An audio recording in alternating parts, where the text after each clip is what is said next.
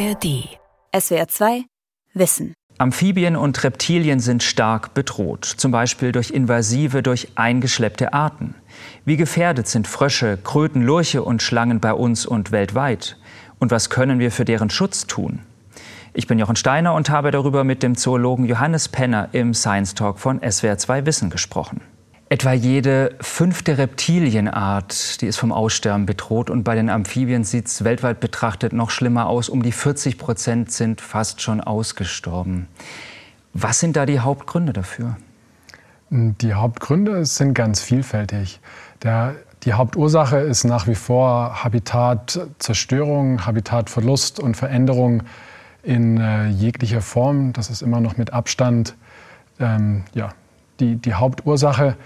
Und dann gibt es noch andere Gründe wie eingeschleppte Arten, ähm, Pestizide, Umweltverschmutzung, Urbanisierung, Klimawandel und so weiter und auch direkte Nutzung natürlich von den, Amphibien, von den Amphibien und den Reptilien, was denen alles zusetzt sind ja große Tierfamilien, Amphibien, Reptilien mit unzähligen Arten. Da sind die Gründe natürlich unterschiedlich. Vor ein paar Jahren hat man hat ein Pilz für Schlagzeilen gesorgt. Da muss ich kurz spickeln, der ist nicht so einfach auszusprechen. Zytriodiomykose, war das richtig, bei Amphibien? Genau, das ist die Krankheit, die der verursacht. Der Pilz selber heißt, heißt anders. Batrachochytrium dendrobatidis. Noch einfacher, okay. Genau, der sorgt bei den Anuren, also bei den Froschlurchen, ähm, für große Probleme. Der wurde Ende der 90er Jahre entdeckt und äh, ist aber inzwischen weltweit nachgewiesen. Bis auf eine größere Region in Westafrika haben wir den bisher noch nicht nachweisen ähm, können.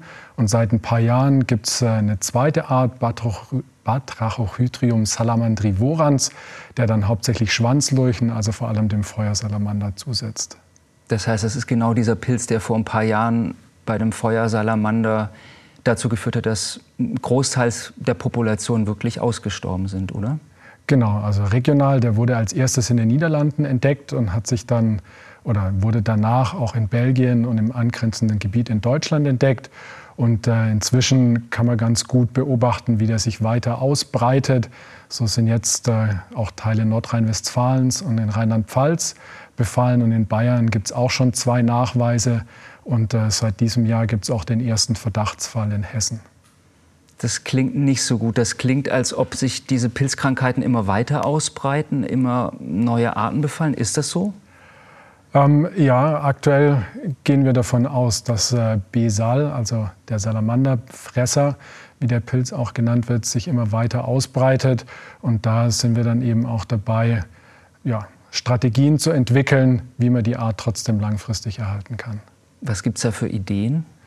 Ähm, für uns erstmal das Wichtigste ist, äh, die Option zu erhalten, dass die Art eben nicht ausstirbt und zwar auch nicht in ihrer Vielfalt ausstirbt. Das heißt, wir gucken, dass wir verschiedene Ex-situ-Populationen, also Populationen in menschlicher Obhut etablieren, sodass der Feuersalamander dort überleben kann, bis es irgendwann dann resistente Tiere gibt oder eine Möglichkeit, den Pilz ähm, in der Natur einzuschränken. Weil bisher kann man den in der Natur nicht eindämmen, aber in menschlicher Obhut kann man den Pilz ähm, ganz gut behandeln.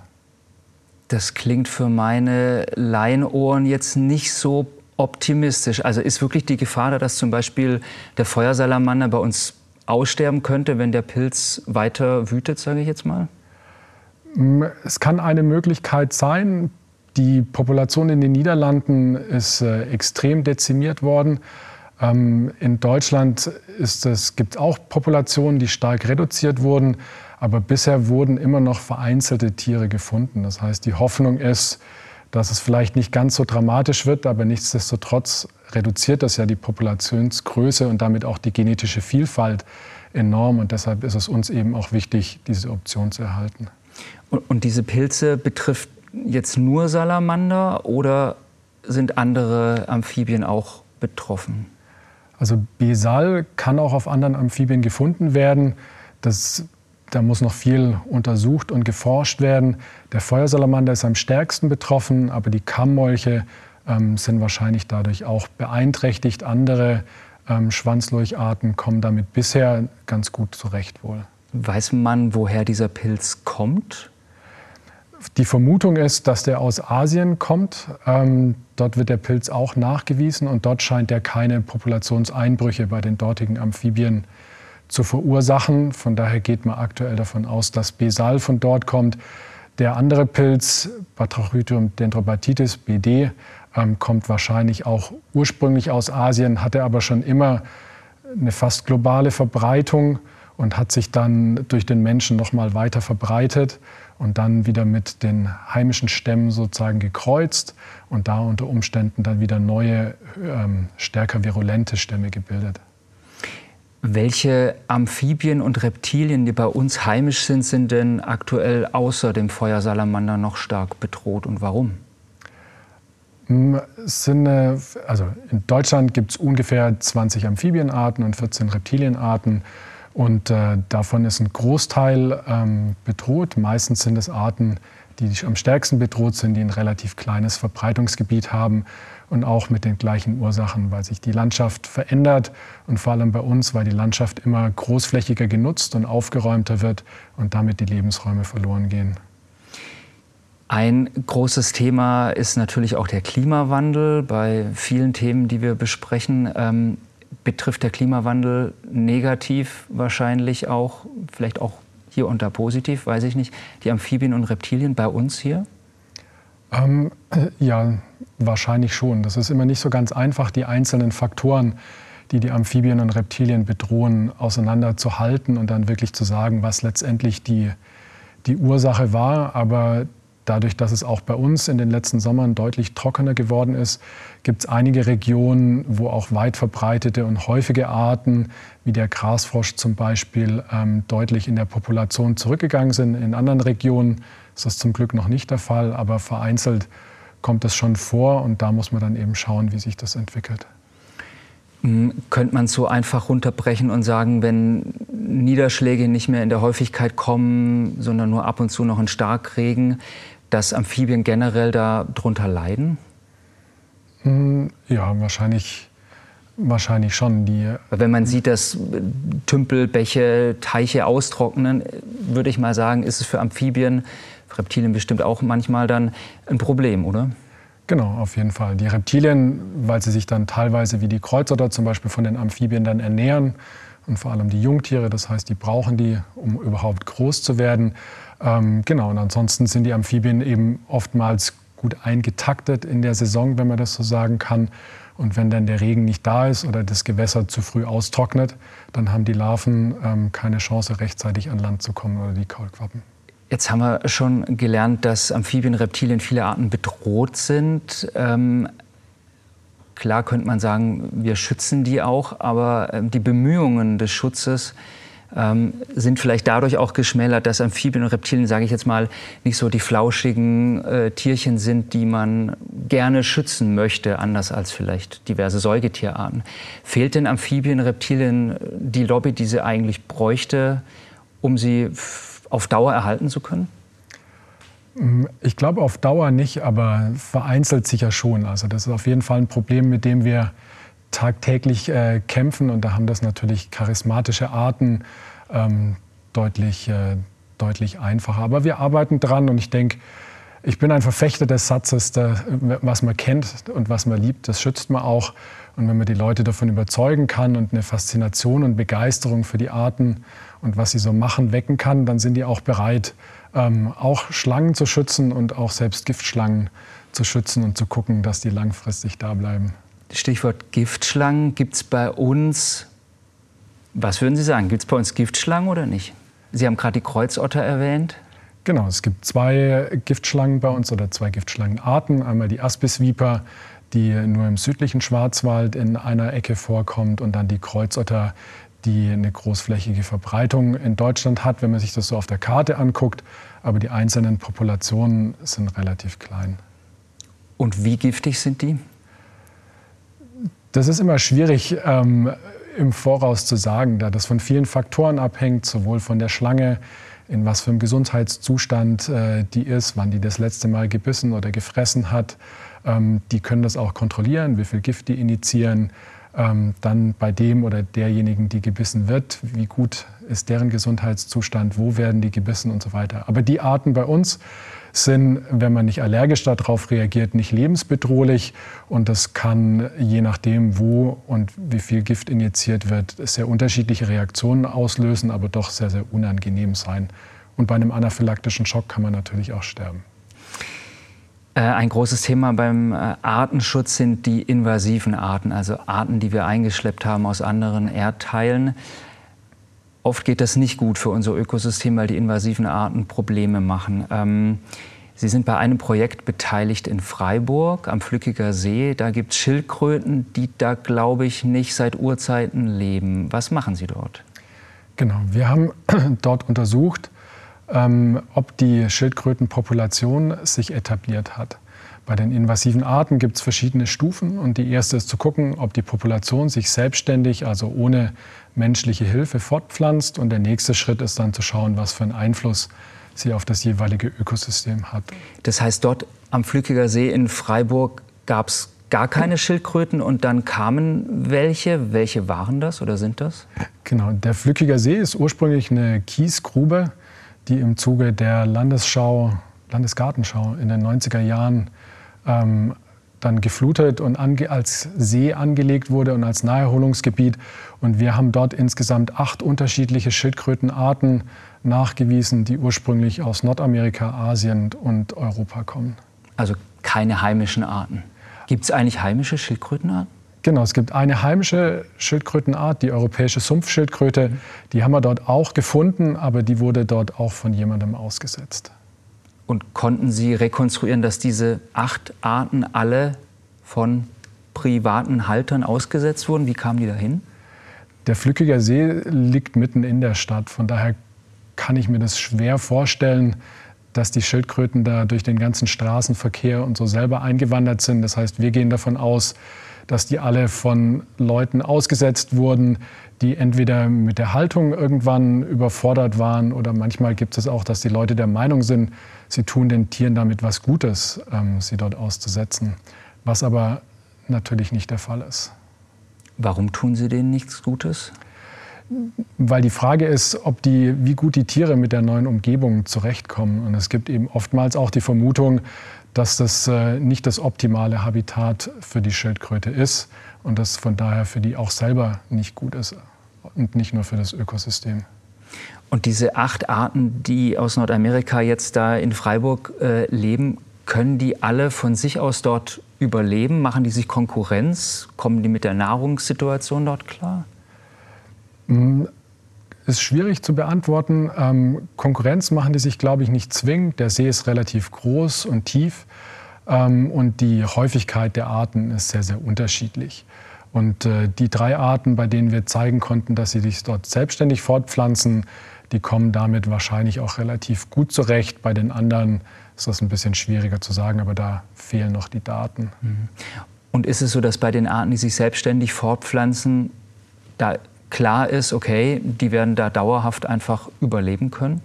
Genau, also wenn man die nicht aktiv rausfängt oder die Fortpflanzung unterbindet, dann werden die sich dort weiter etablieren und dort auch gut überleben. Ja.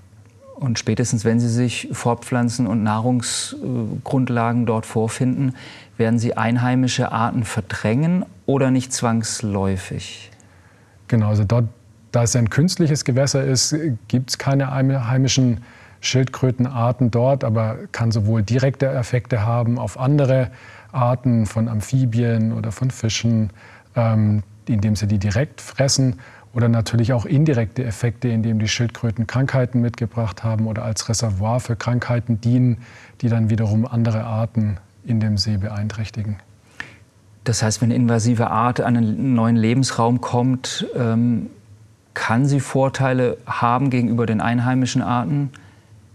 Oder hat sie aus der Erfahrung bei Amphibien und Reptilien raus immer Vorteile? Also ist es dann für eine invasive Art in den, in den, den Tiergruppen immer für die einheimischen Arten ein Problem, wenn, wenn invasive Arten dazukommen? Genau, also wenn sie mal als invasive Art bezeichnet wird, mhm. dann heißt das schon, dass sie einen negativen Einfluss hat. Davor spricht man im Englischen von Alien Species oder von gebietsfremden Arten und die haben noch keinen Einfluss und müssen sich erst etablieren. Und die Arten, die sich dann nicht durchsetzen können, die aus Versehen oder mit Absicht irgendwo ausgesetzt wurden, die sterben dann einfach wieder aus. Aber insgesamt betrachtet sind diese invasiven Arten für Reptilien und Amphibien jetzt hier bei uns oder auch weltweit betrachtet, ist das ein großes Problem? Ähm, je nach Region. Mhm. Also bei uns die, sind die nordamerikanischen Schmuckschildkröten tatsächlich unserer Meinung nach inzwischen ein Problem. Ähm, es gibt andere Regionen, Florida zum Beispiel ist bekannt dafür, dass dort zahlreiche Amphibien- und äh, Reptilienarten ausgesetzt wurden und dort auch große Probleme für das Ökosystem verursachen. Und das bekannteste Beispiel ist die Insel Guam, wo ähm, eine eingeschleppte Schlange, ähm, Boiga irregularis, dort erst die komplette Vogelfauna mehr oder weniger weggefressen hat und dann die Skinke und die Fledermäuse und dort das Ökosystem wirklich nachhaltig verändert hat. Die äh, Schildkröten am Flückiger See in Freiburg sind ein Beispiel. Gibt es weitere Beispiele invasiver Arten hier im Südwesten? Der Ochsenfrosch ist in der Rheinebene ähm, in der Nähe von Karlsruhe bereits äh, etabliert. Ähm, und ansonsten tauchen immer mal wieder vereinzelte Populationen anderer Arten auf, aber die sind bisher kein, nicht dafür bekannt oder wird nicht angenommen, dass die ein Problem sind. Bei den Schildkröten haben Menschen die ausgesetzt. Ist es beim Ochsenfrosch auch so gewesen? Oder kann man das generell sagen, bei Amphibien, Reptilien, sind das Menschen, private Halter, die die aussetzen? Oder kommen solche Arten auch, weiß ich nicht, selten wahrscheinlich mit dem LKW hier zu uns, oder? Manchmal passiert das durchaus. Okay. Ähm, also es gibt eine Schlangenart, die im Saarland auf einer Mülldeponie gefunden wird, äh, die wurde tatsächlich aus Versehen mit dem Müll, der dort gelagert wird, dort eingebracht. Aber ansonsten sind es oftmals ja, Leute, die die dort aussetzen. Das heißt, wenn man verhindern will, dass invasive Arten bei Amphibien, Reptilien Fuß fassen können, wenn man nicht will, dass die Ökosysteme hier bei uns dadurch äh, aus dem Gleichgewicht geraten, dann sollte man, weiß ich nicht, Öffentlichkeitsarbeit betreiben und den Menschen klar machen, dass wenn sie die Schildkröte in ihrem Terrarium nicht mehr haben wollen, die vielleicht eher ins Tierheim bringen statt an den nächsten See? Auf jeden Fall. Also ich denke, das Wichtigste ist, dass die Leute sich vorher bewusst sind, was das heißt, diese Arten aufzunehmen. Und Schildkröten können ja sehr alt werden. Das heißt, da muss man sich einfach vorher gut überlegen, ob man wirklich dieses langjährige, auch kostenintensive Commitment eingehen will und ob man die Zeit und die Ressourcen hat. Und äh, wenn nicht, dann sollte man es lieber bleiben lassen ähm, oder sich eben andere Arten äh, zulegen, mit, die vielleicht einfacher oder in der Haltung dann sind. Sie sind auch aktiv im Bereich Citizen Conservation, das heißt auf Deutsch, Bürger können mitmachen beim Artenschutz und Amphibien und Reptilien retten. Ähm, ich kenne von früher noch den Krötenzaun an der Landstraße. Ist das ein Beispiel dafür? Ähm, nicht ganz, aber geht in die gleiche Richtung. Also bei uns kann jeder zum ehrenamtlichen Artenschützer werden, da es viele Leute gibt, die viele Tiere, ähm, auch Amphibien und Reptilien, sehr gut und sehr erfolgreich zu Hause halten, mit großer Begeisterung und da auch über die Jahre ganz viel Fachwissen und Kenntnis anhäufen. Und das möchten wir gerne nutzen, um eben bedrohte Arten in menschlicher Obhut auch langfristig zu erhalten. Bei den Zoos sind die Kapazitäten immer begrenzt und die haben das auch nicht immer so einfach mit diesen kleinen Arten. Und da denken wir, gibt es noch viel Potenzial, die ähm, Privatpersonen mit einzubeziehen. Genau. Da sind Sie aktiv im Verein Frogs and Friends. Wenn ich es richtig gelesen habe, hat äh, auch der Zoo hier in Karlsruhe ist damit beteiligt. Was ist das für ein Projekt? Genau, der Zoo in Karlsruhe ist einer unserer Haltungen, wo Tiere von uns untergebracht sind. Da haben wir einmal äh, Phyllobates terribilis, den schrecklichen Pfeilgiftfrosch, äh, dort in der Haltung. Und jetzt seit diesem Sommer, seit dem Juni, Atelopus balius, das ist eine Stummelfußkröte aus Ecuador. Das ist sozusagen die Ikone des äh, Populationsrückgangs bei den Amphibien. Und da konnten wir jetzt Tiere aus Ecuador importieren und damit auch eine Backup-Population bei uns äh, ja, etablieren. Und der Zoo Karlsruhe hat die netterweise übernommen und pflegt die. Das heißt, diese seltenen Froscharten werden in Zoos gezüchtet, aber auch Privathalter können dann sozusagen mitmachen. Genau. Und dann ist das Ziel, eines Tages die wieder auszuwildern oder wenn das nicht geht, den neuen Lebensraum irgendwo anders zu schenken, wenn der Lebensraum, in dem sie wirklich gelebt haben, einfach zerstört wurde? Oder was ist das Ziel des Projekts? Das Ziel ist erstmal, die Optionen zu erhalten. Das heißt, dass die Art nicht ausstirbt. Wenn sie einmal ausgestorben ist, dann ist sie verloren, auch in ihrer ganzen genetischen Vielfalt und sonstigen Vielfalt. Ähm, und dann kann man sie nicht mehr zurückholen.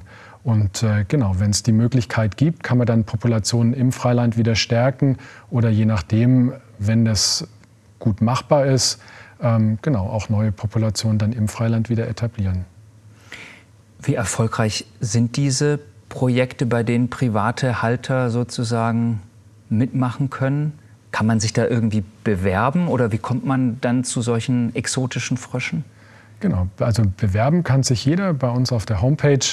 Ähm, kann man die Kontaktdaten finden, dann kann man uns eine E-Mail schreiben und äh, geht es natürlich erstmal darum zu gucken, welche Arten geeignet sind. Die haben ja teilweise ganz unterschiedliche Haltungsansprüche, ob auch die Sachkenntnis da ist, dass man die halten kann. Und wenn das dann soweit alles passt, dann vermitteln wir die Tiere. Und da sind wir bisher sehr erfolgreich. Also wir wachsen nach wie vor kontinuierlich mit der Zahl der Haltungen, aber auch mit der Zahl der Tiere, die ähm, wir haben. Und sind auch dabei, bei manchen Arten so langsam unsere intern gesetzten Ziele, wie viele Tiere wir haben möchten, zu erreichen. Und geht es dann nur um Frösche oder sind auch noch andere Arten sozusagen möglich? Genau, also der Schwerpunkt ist bei den Amphibien, wo der, da wir ja von Frogs and Friends sind, liegt es auch nahe. Wir haben inzwischen auch Fische aufgenommen in unser Programm und seit dem Sommer ähm, haben wir jetzt auch Reptilien dabei. Gibt es schon erste Erfolgsmeldungen? Also konnten Sie jetzt schon bei der einen oder anderen Art äh, sozusagen die aussterbende Wildpopulation unterstützen? Oder wie sieht es da aus?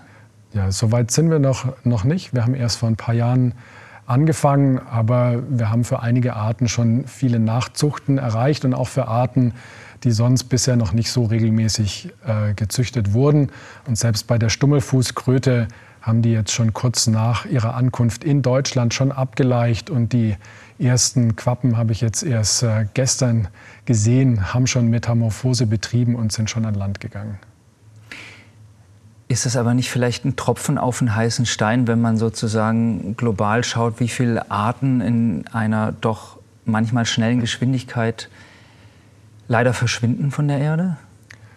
Ja, das wirkt, wirkt sicher auf den ersten Blick so und deshalb ist äh, sozusagen haben wir zwei Säulen bei Citizen Conservation. Das eine sind die Erhaltungszuchten und das andere ist aber eben auch eine Kampagne, um die Leute darauf aufmerksam zu machen, dass Biodiversität bedroht ist, wie wichtig Biodiversität ist und äh, dass, es, dass man die langfristig erhalten soll, um eben auch diese Faktoren, die wir eingangs besprochen hatten, wie Habitatverlust, weiter zurückzudrängen wenn der Regenwald irgendwann mal äh, unwiederbringlich zerstört ist, äh, bringt es wahrscheinlich wenig, dann äh, noch 100 seltene Frösche irgendwo auszuwildern, wenn es den Wald halt einfach ähm, nicht mehr gibt. Ähm, ist es denn kompliziert, diese Arten zu Hause zu halten oder ist das relativ einfach? Wie habe ich mir das vorzustellen? Ja, also nur kurz zu dem vorherigen Punkt. Man kann Habitate ja auch wieder herstellen. Von daher, ich glaube, selbst wenn der Wald weg ist, lohnt sich das trotzdem, die Art ähm, zu erhalten. Und die Haltung ist ganz unterschiedlich. Es gibt Arten, die sind relativ einfach zu halten. Und es gibt Arten, die sind sehr anspruchsvoll. Da muss man dann gucken, dass man natürlich immer das richtige Futter hat, die klimatischen Ansprüche gerecht wird, denen gerecht wird. Ähm, bestimmte Arten müssen überwintern oder eine Trockenperiode durchmachen. Aber das hat man eigentlich alles für die Arten, zumindest die wir haben, weiß man das eigentlich relativ gut. Und dann funktioniert das auch ganz gut.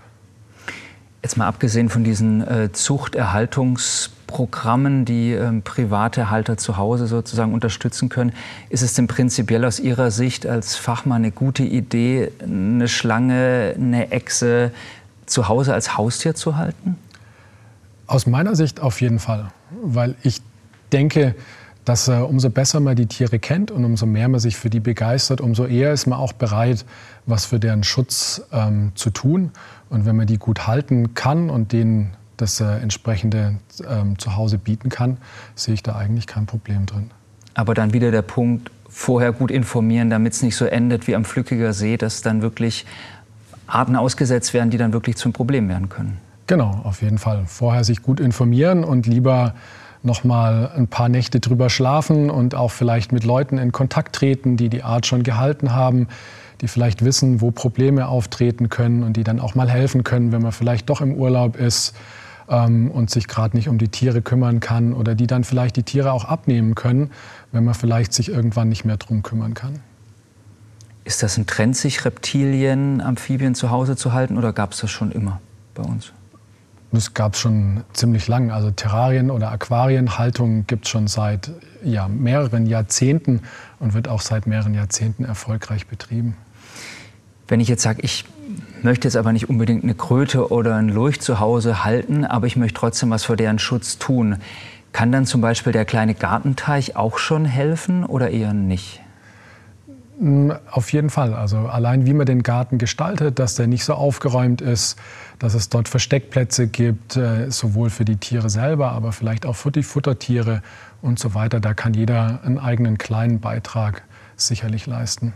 Und wäre so ein Gartenteich wirklich für, weiß ich nicht, für, für Frösche zum Beispiel eine Möglichkeit, äh, eine Nahrungsgrundlage, einen Laichplatz zu, zu finden? Oder ist es eher nicht der Teich in meinem Garten, sondern lieber der, der Teich, weiß ich nicht, am Waldrand? Nee, je nach Art und je nach Lage des Gartens kann es auf jeden Fall einen wichtigen Beitrag leisten, sowohl für die Frösche, aber auch Kröten oder Molche, die sich dann da drin fortpflanzen. Wichtig ist natürlich, dass da dann keine Fische drin sind, die dann unter Umständen wieder zu invasiven Arten werden können oder den Laich dann wegfressen. Aber wenn man Tümpel anlegt oder ein Gewässer ähnlich wie der auch in der Natur wäre, hilft das auf jeden Fall. Das heißt, wenn mein Garten nicht so aufgeräumt ist, haben Sie gesagt, wäre das schon mal ein guter Punkt. Gilt das denn auch für die, für die Landwirtschaft, äh, für unsere Landschaften? Thema aufgeräumte Landschaft, ist das für die Amphibien- und Reptilienarten bei uns sozusagen das Hauptproblem für deren Bedrohung oder ist es ein ganz anderes? Hm, das Hauptproblem ist in meinen Augen nach wie vor der Habitatverlust. Aber die aufgeräumte Landschaft verhindert natürlich, dass dann die einzelnen fragmentierten, also zerstückelten Populationen nach wie vor verbunden sind und das ist natürlich auch ein Dilemma. Die Landwirtschaft muss immer effizienter werden. Die brauchen größere Maschinen, damit sich das rechnet und so weiter. Und damit werden, gehen natürlich viele kleinräumige Strukturen verloren, in denen dann Amphibien, Reptilien sitzen oder in denen, an denen sie sich dann fortbewegen bis zum nächsten Habitat. Viele Arten bei uns in Europa oder auch weltweit sind bedroht. Aber immer wieder passiert es trotzdem, dass mal wieder eine neue Art entdeckt wird, vor allem äh, in den Tropen. Warum findet man ab und zu noch einen neuen Frosch zum Beispiel? Ähm, weil man dann doch nicht in allen Gebieten schon unterwegs war. In ganz vielen Ländern gibt es zum Beispiel auch keine Herpetologen, das heißt Leute, die sich professionell mit Amphibien und Reptilien auseinandersetzen. Das heißt, da entdeckt man tatsächlich immer wieder neue Arten. Und dann ist es auch so, dass man ganz oft von Arten, wo man früher dachte, das ist eine weit verbreitete Art, dann inzwischen feststellt, das ist doch nicht eine Art, sondern mehrere Arten. Haben Sie selbst mal einen neuen Frosch, eine neue Kröte, einen neuen Lurch entdeckt? Ähm, ja, ich hatte das Glück, schon ein, zumindest für ein paar Länder neue Nachweise erbringen zu können und teilweise auch mit äh, Kollegen und Kolleginnen dann neue Arten beschreiben zu können. Ihre Lieblingsneue Art, die Sie entdeckt haben oder neu entdeckt haben? Meine Lieblingsart ist die, die westafrikanische haarige Buschviper. Klingt schon mal super. genau, die wurde 2002 anhand von einem einzigen Tier beschrieben ähm, aus der Elfenbeinküste und äh, genau von meinem ähm, Chef. Und das war immer mein Ziel, irgendwann die, das zweite Exemplar zu finden. Und das ist mir dann tatsächlich auch 2012 geglückt. Da habe ich dann in Liberia, ungefähr 250 Kilometer vom ersten Fundort, das zweite jemals bekannte Tier dann finden können. Herr Penner, ganz herzlichen Dank, dass Sie heute hier waren. Vielen Dank, dass ich hier sein durfte. Das war der Science Talk von SWR2 Wissen. Ich bin Jochen Steiner und habe mit dem Zoologen Johannes Penner gesprochen. SWR2 Wissen. Alle Folgen in der ARD Audiothek. Manuskripte und weitere Informationen unter swr2wissen.de.